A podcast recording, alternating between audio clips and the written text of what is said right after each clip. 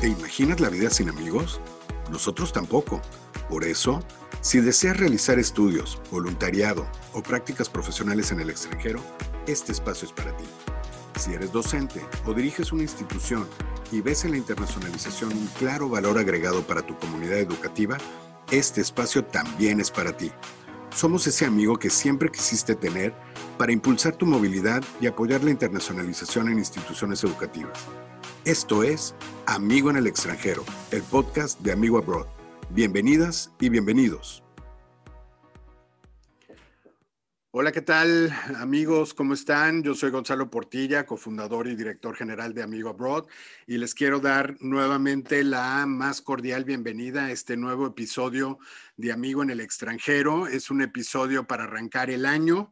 Estamos muy contentos de que ya estemos en 2021 y qué mejor forma de iniciar este nuevo año que con un invitado de lujo, eh, un gran amigo que además, este, pues tenemos ya algunos, algunos años de, conocernos y, pues darle la bienvenida a David Julián desde Montreal nos acompaña, este, obviamente allá con un frío gélido como es costumbre en la época invernal. Bienvenido David.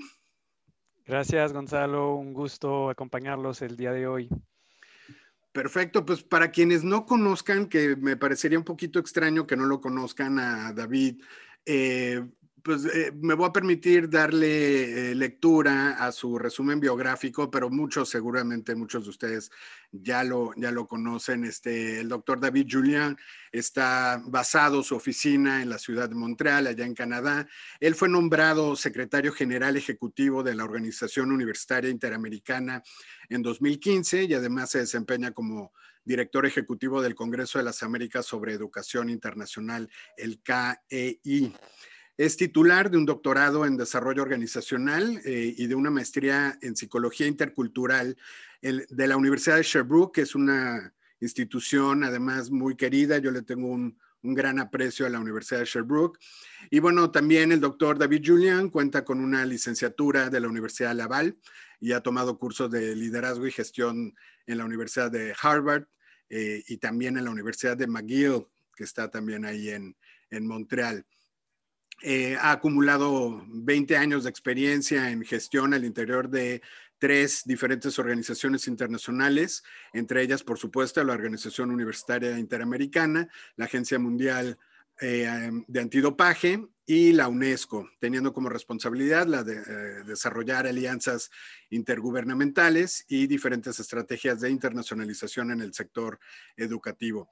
En la parte académica ha sido profesor en el Instituto Confucio de Montreal, en la Universidad de Sherbrooke, en el Colegio Marie Victorin y en la Universidad Kaifeng de China, además de ofrecer diferentes seminarios de formación al interior de diversas universidades en Latinoamérica. Em, eh, como les decía, eh, tengo el placer de conocer a David ya desde hace algunos años y, bueno, prácticamente en el entorno, en el contexto de las actividades de la Organización Universitaria Interamericana. Y pues es justamente lo que nos trae eh, esta, este día, el tema para hablar de la Organización Universitaria Interamericana, temas de actualidad y temas que también están por venir en este 2021. Entonces, eh, sin más, vamos a iniciar, David, si te parece bien.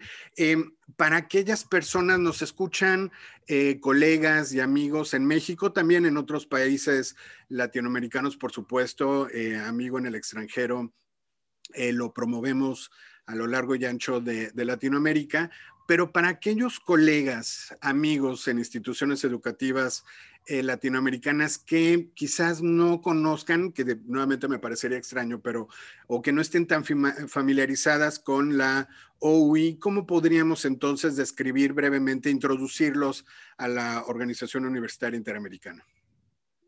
Sí, bueno, yo creo que el nombre dice mucho, ¿no? Eh, Organización Universitaria Interamericana y, pongo la atención en este carácter interamericano porque eh, existen obviamente distintas redes de cooperación en educación superior, eh, que sea a nivel mundial o a nivel continental o subregional. Creo que la principal característica de la OI es principalmente trabajar a nivel justamente interamericano o continental a nivel de las Américas, es decir, con una secretaría basada en Montreal, Canadá, pero nuestra personalidad, personalidad jurídica nacimos eh, según la ley costarricense y contamos con universidades y colegios miembros en 28 países de las Américas. Es una red bastante eh, consolidada el año pasado, en 2020, cumplimos 40 años de vida institucional. Entonces, ah, bueno, aunque el, el se transformó más en una cuarentena que un cuadrillísimo, este, eh, muestra que la red tiene, digamos, una, una, vida asociativa bastante consolidada y permite justamente vincular instituciones desde Canadá, Estados Unidos, con México, América Central y América del Sur, incluyendo en el Caribe. Entonces, eso es básicamente una de las principales características y basado a este eh, a esta especificidad. Nosotros, por ejemplo, tenemos un, estatuto de eh, socio eh, y con un, un MOU, un, convenio marco de trabajo y colaboración con la OEA, la Organización de Estados Americanos, en Washington, de tal manera que cuando se reúnen, por ejemplo, las instancias de los ministerios de educación, que sean a través de distintos grupos de trabajo en, temáticas específicas, o la mayor, o sea, instancia que es la conferencia de ministros y ministras de educación del continente, la UI está invitada como representante o voz de la educación superior, porque justamente países miembros de la OEA son pues Canadá, Estados Unidos hasta la Patagonia, de tal manera que quizás a la diferencia de otras redes que trabajan quizás redes latinoamericanas o una red norteamericana o una solo para Caribe, pues nosotros tenemos esta, esta perspectiva casi de federar un continente que obvio, eh, es un desafío constante, pero que también lleno de, oportunidades. Correcto, sí, me queda clarísimo que es una cobertura continental y que pues eso representa unas ventajas y, un, beneficio para, para los miembros, ¿no? Las instituciones de educación superior que componen em, a la OUI y, que pues obviamente ven, ven traducidos eh, en, esta, en esta vinculación a nivel prácticamente hemisférico, ¿no? Eh, sí, y, tú lo, acabas de mencionar que eh, el año pasado, en 2020, se cumplieron los, los 40 años de la, de la OUI. ¿Esto qué, qué ha representado? Tanto para la OUI, el, el, crecimiento que ha tenido en estos 40 años y para las instituciones miembro justamente. Sí, para nosotros, y, eso lo hemos discutido incluyendo antes de lanzarnos en, lo que era el plan de celebraciones de, este, de este aniversario, que era obviamente un momento para celebrar nuestra historia, nuestro pasado y, los que, nos siguen han visto pasar, por ejemplo, una video de la, línea de tiempo de estos 40 años con momentos claves en nuestra historia, la puesta en marcha de, nuestro programa IGLU, por ejemplo, en el Instituto de Gestión del Liderazgo Universitario, del COLAM, Colegio de las Américas, incluso con fondos de, internacionales que para, o sea, como Kickstart y, impulso pues a reforzar la iniciativa y luego vinieron otros programas, Emulias, el CAI que mencionaste y que, seguro discutiremos. Pero más bien que en una mirada al pasado y celebrar los que fueron presidentes, y aprovecho para decir que México es el país donde realmente tuvimos un, liderazgo de los, de los más fuertes, el número más alto de presidentes fueron rectores y rectoras mexicanas, mexicanos y mexicanas. Eh, sin embargo, eh, y eso antes de la pandemia, lo digo, para nosotros era importante tomar esta pausa también para proyectarnos, proyectarnos en los próximos 40 años, porque cuando nació la UI en el 80, la idea de trabajar en red a través de una red formal de miembros y un sistema de, que, que, que, es el nuestro tenía una lógica, pero hay que preguntarse hoy si esta misma lógica sigue siendo válida o aplicable y porque hay otras formas de conectarse, vincularse o formar parte de redes. O sea, dentro de tu teléfono tienes 15 opciones de redes, LinkedIn, Facebook, whatever, incluso comunidades de prácticas más formales. Entonces, para nosotros, si queremos mantenernos como red pertinente, relevante, y ojalá un día duplicar estos 40 para celebrar 80 años, hay, que pues pensar en cómo lo vamos a hacer y, cómo seguimos respondiendo no a las prioridades que tenemos desde la Secretaría, pero realmente consultando nuestra base, nuestros miembros, escuchando, tenemos una estructura descentralizada de liderazgo en el sentido que trabajamos con vicepresidencias regionales. Entonces, el impulso que viene, que sube, el input que sube de, los miembros y de las regiones forma parte de lo que tenemos que priorizar y a eso tratamos de responder.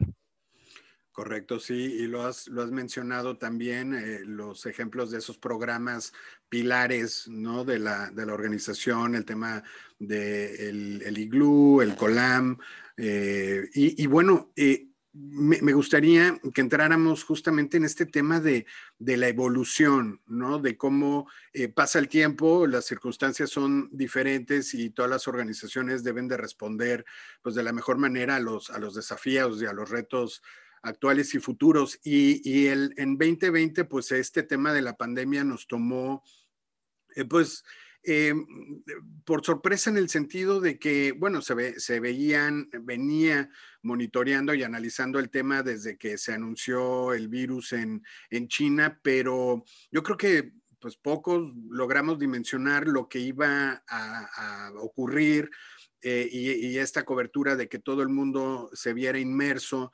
en, la pandemia y, que ahora lo tenemos todos en común, ¿no? Y, hasta la fecha seguimos eh, padeciéndola y todavía viendo, sufriendo efectos y viendo cómo se va, se va a, eh, salir de ella. Pero en este caso, y tú lo mencionabas, el, el cómo la UI pues, pues tiene que responder ¿no? a, estos, a estos retos. Eh, la educación, pues ese es un, es un sector eh, primordial, esencial de la actividad en cualquier país. Y, bueno, aquí, en este caso, la organización, eh, pues tuvo que actuar, ¿no? Y, para dar respuesta a esta, a esta necesidad de mantener la colaboración, la vinculación. ¿Cómo fue que la, la OUI eh, pues tomó cartas en el asunto. ¿Qué, ¿Qué, qué, fue lo que impulsaron entonces? Sí.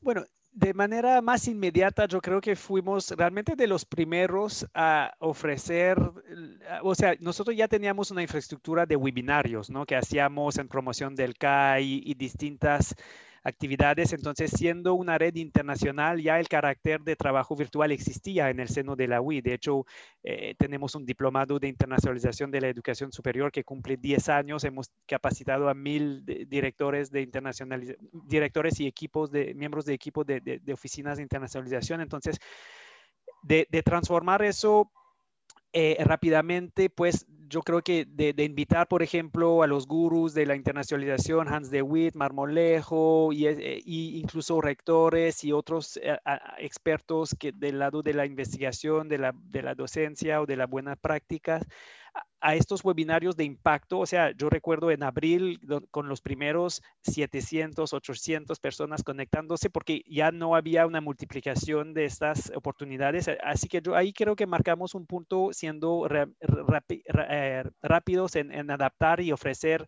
este espacio de diálogo entre todos con personas relevantes. Pero bueno, obviamente después eso hubo un gran movimiento y ya es, forma parte del cotidiano.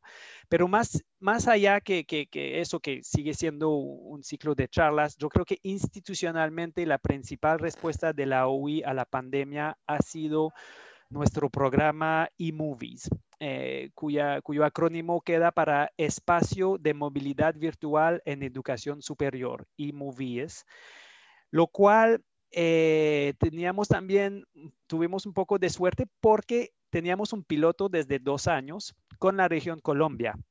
Algunas instituciones eh, miembros en Colombia estaban pidiendo una respuesta a la OI diciendo, mira, si miramos a internacionalización y a study abroad experiences, o sea, el hecho de estudiar en el extranjero, hay universidades que no tienen el perfil del estudiante que se va a ganar la beca con ACID o que tiene el soporte familiar, digamos, de los papás para cubrir gastos que implican irse a Oxford for a year, right? Eh, lo que obviamente queda eh, disponible para los super privilegiados. Entonces, ellos dijeron, ¿por qué no trabajamos un esquema de movilidad virtual donde ponemos cursos en línea?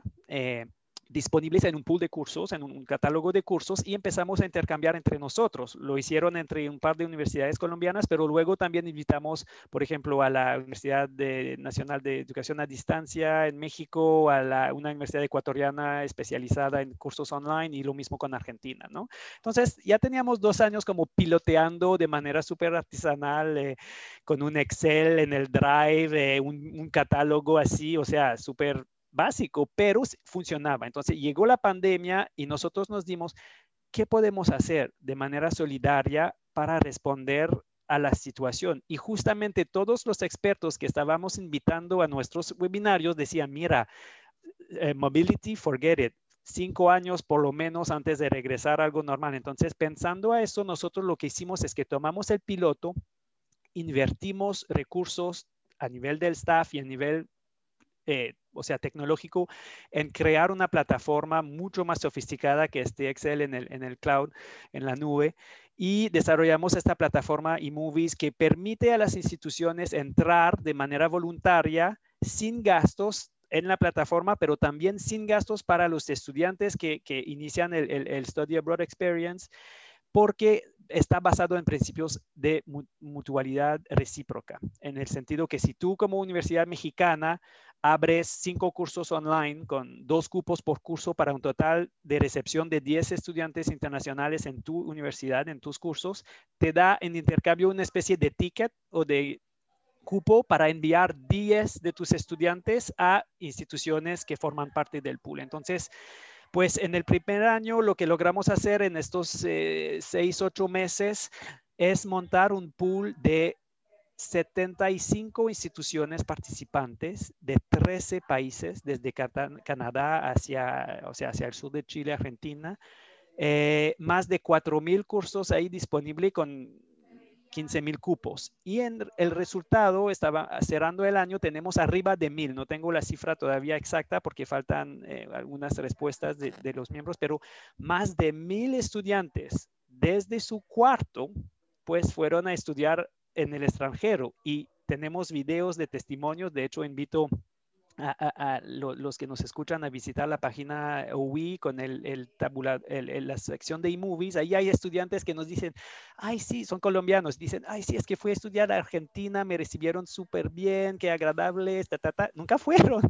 Y lo mismo con profesores que, que te dicen, mira, yo tuve cuatro estudiantes, en una profesora chilena dice, en mi curso llegó un ecuatoriano, un mexicano, un colombiano, un peruano y pues los intercambios, los debates, o sea, siempre hablamos de internacionalización del currículo, eso es algo real, entonces eh, es algo que nos enorgulló bastante y creo que ha sido una manera, digamos, de proponer algo innovador, tanto en, el, en la plataforma, pero también en la mecánica de pensar la movilidad eh, y que al final, pues, con, con las, las, cifras y los números que, que, que, compartí, te da cuenta que obviamente hay, hubo un interés y sigue creciendo el, el modelo. Oye, pues sensacional, porque además, eh, como, como bien describes, es, es, una forma de inclusión, ¿no? De, de volver también mucho más inclusiva la sí, internacionalización y, y, que los estudiantes que efectivamente eh, enfrentan obstáculos, retos que en muchos casos los llevan a, concluir que no pueden realizar o participar en un programa de movilidad eh, presencial, no se vayan de su institución sin haber vivido eh, una, una, experiencia así de internacionalización. Eh, así sea virtual, que puede ser también muy, muy significativa, ¿no? Ciertamente hay diferencias entre, entre estar en el extranjero, vivir, tener, tener en, en, sí, obvio. en, en, en eh, vivir en, la piel eh, una experiencia, pero eh, en cuanto a eh, pues su formación y, y, la adquisición de también de experiencias y, y esa interacción con chicos de otras instituciones, plataformas de otras instituciones, etcétera. Y me parece sumamente interesante y qué bueno, eh, pues que, que, haya, bueno, digamos, qué bueno que ustedes ya tenían adelantado ese trabajo y que eh, en 2020, pues pudieron eh, todavía eh, catapultarlo, ¿no? Todavía mucho más. Eh, mi pregunta, David, es que, que, todos los, el objetivo es que entonces que la mayor cantidad de instituciones miembros de la OUI puedan participar en, el programa de, de eMovies, ¿no? Sí, exacto. Sí, sigue creciendo. Lo hemos trabajado por rondas o convocatorias. Entonces, ahora, por ejemplo, eh, digamos, en, eh, al inicio de 21 vamos a invitar nuevamente, bueno, ya existe en el catálogo, o sea, una oferta para los que están dispuestos a inscribirse ya, pero mirando al próximo semestre, invitaremos a nuevas instituciones a integrarse. Eh, o sea, lo que ofrecemos, obviamente, si son 70 y cinco instituciones adentro, es que queremos evitar que cada uno tenga que firmar 74 convenios bilaterales. Tú sabes cómo funcionan las instituciones y las, o sea, los, los, desafíos de, de, de finalizar estos acuerdos legales. Entonces, la UI propone un solo marco de referencia que permite trabajar con las mismas reglas y todo eso. Entonces, si vamos aumentando la, la, cifra, seguro vamos a llegar al 100 instituciones muy pronto. Y de hecho, hemos recibido también un financiamiento de la UNESCO, hemos sometido el proyecto y nos dicen, sí, pues apostamos con eso. Entonces, ahora queremos desarrollar, por ejemplo, un módulo intercultural. Como tú decías, nunca vamos a reemplazar el hecho de, pues, salir de un avión tomar un taxi sin poder hablar el idioma y tener que buscar un apartamento, todo, o sea, sin embargo, está documentado, hay, hay muchos, o sea, yo en particular por mi background lo sé, porque eh, estudié esta línea, hay muchos eh, aprendizajes interculturales que se pueden hacer vía eh, modalidades virtuales, entonces vamos a pasar un poco del implícito al explícito ofreciendo una especie de de eh, Learning Module o introducción a los muchachos antes de tomar su curso, que sea de biología, matemática, antropología, no sé qué, les vamos a ofrecer un, pequeño curso de cómo se manifiestan eh, las diferencias culturales dentro de ámbitos virtuales para que mm, podamos mejorar su aprendizaje y toma de conciencia de estos aspectos dentro de su experiencia de aprendizaje. No, sensacional. Y, yo auguro que, va a seguir teniendo muchísimo éxito y mucha pertinencia, porque pues, es un hecho que eh, el beneficio está ahí, es real, como dices, y, se seguirá desarrollando entre las instituciones. David, y, arrancando, pues ya estamos en, 2021 y recientemente, eh, todavía en 2020, se lanzó eh, la convocatoria y se anunció ya el próximo Que, cuya sede eh, pues ahora le toca a Santiago, a Chile, ¿no? Este, platícanos un poquito del CAI y qué, novedades, qué, modificaciones presenta el CAI, qué retos está enfrentando el CAI en esta nueva edición. Sí, em, obviamente el principal desafío es que lanzamos un evento en 2020 sin saber lo que va a pasar. El CAI está previsto del 19 al 22 de octubre, 21. Eh, en Santiago de Chile. Eh, entonces, lo que hemos anunciado desde el inicio en el otoño 2020 es un evento híbrido, es decir, ya estamos apostando con una plataforma virtual muy sofisticada, de altísimo nivel, con algo de gamification y experiencia de inmersión muy chévere, muy chida, como dicen ustedes, em, para, para realmente que no sea otro Zoom eh, con tres profes que van hablando, pero que realmente haya una experiencia pues que, viene un poco cambiar el cotidiano. Eh, eso dicho, seguimos, seguiremos monitoreando hasta cuando sea junio, o sea, cómo va la vacuna, cómo cambian las restricciones, para ojalá quizás ofrecer una dimensión presencial con principalmente chilenos, me imagino que nacionalmente podrían llegar a capital y quizás un par de instituciones y responsables o líderes que, que, sí están dispuestos a viajar a Chile. Obviamente dudo que vamos a repetir, tú lo viste en Bogotá, fueron mil personas, 42 países, desde New Zealand, China, eh, Alemania, o sea, vinieron realmente socios de todo el mundo, pero el CAI eh, sigue siendo el mismo, eh, siguiendo el mismo objetivo. El CAI quiere ser una plataforma continental, un one-stop shop conference, como siempre lo digo, para que justamente los alemanes o los, eh, que, quien sea el país, no, no que no tengan la oportunidad de hacer misiones bilaterales a México, Argentina, Chile, Brasil, Perú, Ecuador, o sea, la lista son 25 países, todos pertinentes, pero obviamente con tiempo, recursos y ahora más con la pandemia, eh, limitaciones de viaje, el CAI reúne a todos porque te contamos con una estructura de miembros asociados En el caso de México, por ejemplo, tanto ANUYES como AMPEI, como la ANUT de Universidades Tecnológicas o la FIMPES son asociados de tal manera, y eso se replica a todos, o sea, sin Argentina, SCUN, Colombia, Cruch y Cuech en Chile, eh, de tal manera que cuando convocamos para este gran evento, hay un, un relay, no sé cómo se dice en, en, español, pero o sea, si hay una duplicación de la convocatoria a nivel nacional por las principales redes nacionales, como resultado final que si colegas buscan trabajar de otras regiones o mismo dentro de la región con un país en particular, aunque sea Chile la sede, pues pueden discutir con Brasil, con centroamericanos, Caribe, Canadá, Estados Unidos también están, y la misma manera, de la misma manera con socios como ustedes en Amigo Abroad o otro tipo de, de, proveedores de servicios que vienen acompañando el proceso de internacionalización de las IES, ofreciendo servicios pertinentes, pues eh, están ahí presentes variando y bonificando un poco la oferta que, que uno tiene como, como participantes a este gran evento. Claro, que queda, queda totalmente claro eh, que es el sitio, es el, es el foro en el que eh, pues uno tiene que estar, ¿no? Porque justamente es, es tener a, pues todo el gremio, toda la industria, es, e, este importante número de países reunidos en un, en un mismo lugar.